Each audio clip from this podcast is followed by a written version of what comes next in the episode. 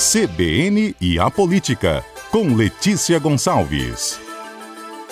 Pois é, depois do 8 de janeiro de 2023, um ano depois, 8 de janeiro de 2024, como, como estão as cicatrizes desses atos golpistas que aconteceram há um ano? Né? Letícia Gonçalves, bom dia para você. Bom dia, Patrícia. Bom dia aos ouvintes da CBN.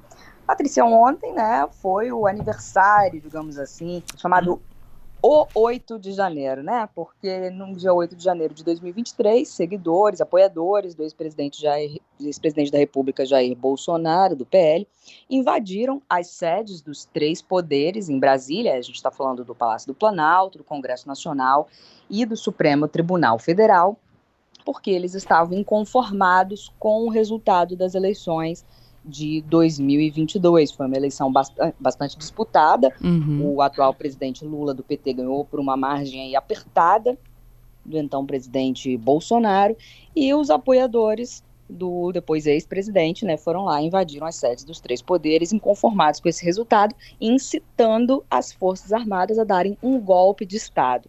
Essa invasão resultou também em quebra-quebra, né, é, destruição de objetos de arte, janelas, cadeiras, portas, enfim.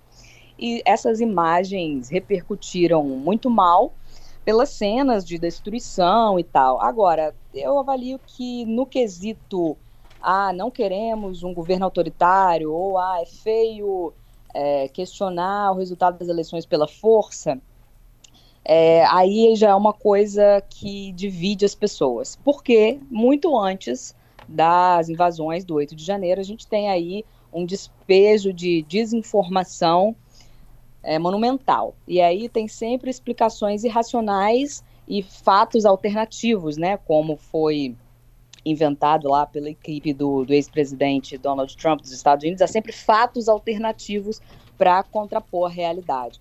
Então, isso é uma cicatriz não só do dia 8 de janeiro de 2023, mas de tudo que levou até aquele dia a gente ainda tem uma onda grande de, de desinformação, ainda que menos articulada, né, após a, a saída do governo passado, e a gente tem também uma frente que inicialmente parecia coesa em defesa da democracia, logo depois da, da invasão, né? No dia seguinte, por exemplo, o, o, presidente Lula reuniu diversos governadores, inclusive de oposição, é, representantes do Congresso, né, do Legislativo, do Judiciário, do Poder Executivo Federal, Estadual, tudo lá em Brasília para repudiar aquelas invasões. Já ontem, no evento que marcou um ano dessa data, já não foram todos. Os governadores de oposição, por exemplo, não compareceram.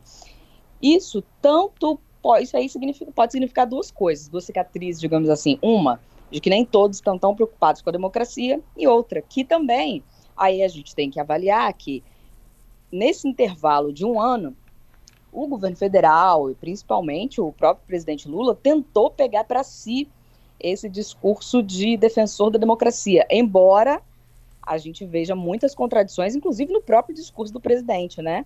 Por exemplo, ao flertar aí com ditaduras na América Latina, como a Venezuela. Então, o ato de ontem acabou sendo visto como algo politizado e não apenas em defesa da democracia. Por outro lado, como eu disse também, né, ao faltar uh, o governador de Minas, por exemplo, Romeu Zema do Novo, primeiro indicou que não ia, depois falou que ia, depois não apareceu. Ele faz oposição ao presidente Lula e é um possível candidato à presidência da República em 2023, 2026, não? E acabou que não apareceu lá na hora. Isso é um sinal ruim, no sentido de que um ano depois a gente ainda tem divisões ideológicas que se colocam acima de uma coisa que deveria ser, que todos deveriam primar, né, independentemente do, do posicionamento ideológico, que é a democracia. Porque, pense bem, se você, né, que está nos ouvindo, é, minimiza o que aconteceu, ou porque você acredita, entre aspas, em fatos alternativos, ou porque você acha que aquelas pessoas tinham razão em não aceitar o resultado das urnas, é, por, porque você, às vezes, né, digamos, como o povo diz na internet, né, passa pano, você minimiza né, a possibilidade de um governo autoritário que se impõe pela força, isso é uma faca de dois gumes, né? Se a gente começar a aceitar esse tipo de coisa quando alguém por quem a gente, quando, quando essa coisa é feita por quem a gente tem simpatia, a gente aceita, um dia isso vai vir contra a gente, né? Se você acha que tudo bem contestar o resultado de uma eleição que você perdeu, quando você ganhar uma eleição, esse resultado também vai poder ser contestado. Então a gente está falando de uma coisa que não é boa para ninguém. E isso que, precisa, que se precisa ter em mente. Eu até escrevi na minha coluna de ontem, a Gazeta, que uma coisa que me preocupou, que parece que algumas pessoas não aprenderam a lição ou estão tirando proveito, né, dessa cicatriz do 8 de janeiro, quando o ex-presidente Jair Bolsonaro esteve aqui no Espírito Santo, em novembro do ano passado, ele foi homenageado na Assembleia Legislativa, ganhou o título de cidadão espírito santense.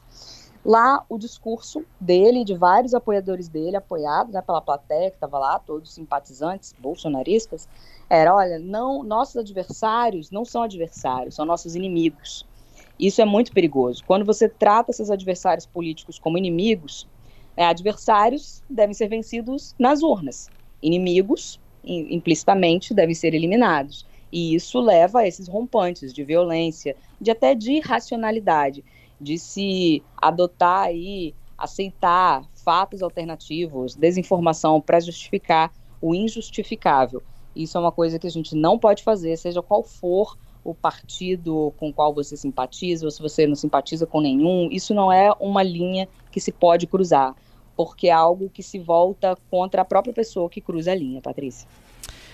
Pois é, Letícia, e a gente continua acompanhando, né, ao longo dessa, desse mandato do presidente Lula. Ele disse que não vem é, candidato de novo, né? Que ele só ficaria quatro anos. Então a gente já fica naquela situação de pretensão, né? O que virá, então, se ele realmente não for candidato, ou ele sendo, mudando de ideia, o que, que não vem para as próximas eleições. E no meio daí a gente tem eleição esse ano para prefeito para vereador, querendo ou não, sempre uma influencia a outra, né? Um, uma decisão política, um, uma parceria política acaba influenciando nas eleições municipais também. E depois, né, no, em 2026, tendo mais eleições gerais, a gente tem nova é, disputa também acirrada e aí vem um clima de tensão de novo, né? É, é uma grande discussão se a eleição municipal que é né, deste ano, 2024, que as pessoas vão votar aí para prefeito e vereador, se ela vai ser contaminada, digamos assim, pelo clima que foi na eleição de 2022. Uhum. Porque, teoricamente, a eleição municipal é uma coisa que as pessoas pensam mais no que está mais próximo a ela, né? Se tem calçamento na rua, como é que está o serviço de limpeza, o que, que a prefeitura tem feito, o que, que essa gestão fez de diferente da anterior esse prefeito é melhor que o anterior, esse prefeito deve, né, se ele pode tentar reeleição, né, esse prefeito vai tentar reeleição, ele merece mais quatro anos, é um pensamento mais local. Mas tem quem aposte que essa divisão ideológica que é estimulada por desinformação vai afetar, sim, as eleições municipais e aí a gente vai continuar vendo pessoas. Claro que o, o voto nunca é objetivo, né? Tem, uhum. claro, de que as pessoas na eleição municipal normalmente costumam avaliar coisas mais objetivas, próximas do coisas próximas do dia a dia dela, mas sim, tem um componente subjetivo, né? Se a pessoa simpatiza com aquele candidato, como que a campanha dele influencia as pessoas ou não, tem sempre esse componente. Mas o que eu estou dizendo aqui, tem gente que pensa que a eleição municipal, pelo menos nas capitais, principalmente nas capitais, poderia ser mais decidida por essa questão ideológica de é, petismo ou antipetismo, bolsonarismo ou antibolsonarismo, que são às vezes discussões quase metafísicas, de coisas que não têm a ver com o dia a dia, né, nada material, que tem a ver com o que vai mudar ou não na sua vida no que diz respeito à administração municipal. E aí as pessoas podem acabar votando é, por razões equivocadas. Uhum e sofrendo as consequências por quatro anos, né? Lembrando que o mandato é de quatro anos. Exatamente. Serão os próximos quatro anos da sua escolha vivendo com você, né? Na, na, no seu dia a dia. Bom, primeiro ano de 8 de janeiro foi lembrado é, e fica.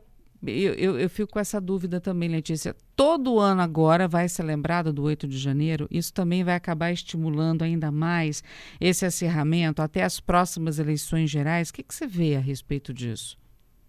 Que você Olha, pensa? no Brasil, muito, muito difícil prever alguma coisa, né? Mas se a gente pegar exemplo aqui dos Estados Unidos, nos Estados Unidos também houve, entre aspas, um 8 de janeiro, né? No uhum. caso deles, foi a invasão do. Capitólio. Não foi no dia 8 de janeiro, uhum. obviamente, mas foi a invasão do, do Capitólio. Isso ocorreu lá, ocorreu dois anos antes, que aqui no Brasil, ou seja, se aqui a gente eh, teve uma cerimônia que marcou um ano da invasão das sedes dos três poderes, lá já são três anos da invasão do Capitólio, que é a sede do, do Congresso né, americano. Essa data até hoje não foi esquecida lá. Agora, como que ela é tratada, é claro que isso é relembrado mais quando é ano eleitoral. Inclusive, os Estados Unidos também já caminham uhum. aí para a disputa presidencial. O atual presidente Biden é um pré-candidato, digamos assim, à, à, reeleição lá. E esse, essa data da evasão do Capitólio é sempre lembrada, porque isso serve como, como um discurso político eleitoral também, né? Um candidato pode falar, olha, é melhor vocês votarem em mim, manter o meu grupo no poder, senão essas pessoas que invadem ah, as sedes de poderes e querem tomar o poder à força podem voltar. Por outro lado, os que apoiam, né, que apoiaram a invasão, e aí baseado em fatos alternativos para dizer que não foi bem assim, que eles que eram os heróis, vão falar, olha, é, a gente tentou salvar vocês, não foi possível naquela eleição, agora a gente tem que se juntar de novo para voltar ao poder pelo voto. Então, assim, mesmo que a gente não tenha uma, um ato como o de ontem, para marcar é, todo aniversário da, da invasão da sede dos três poderes em Brasília, a gente vai ter isso sempre nos discursos, uhum. principalmente em ano eleitoral. Vamos acompanhando, né? Obrigada, viu, Letícia, mais uma vez. E Patrícia, até a próxima. Até a terça-feira terça que vem. Obrigada.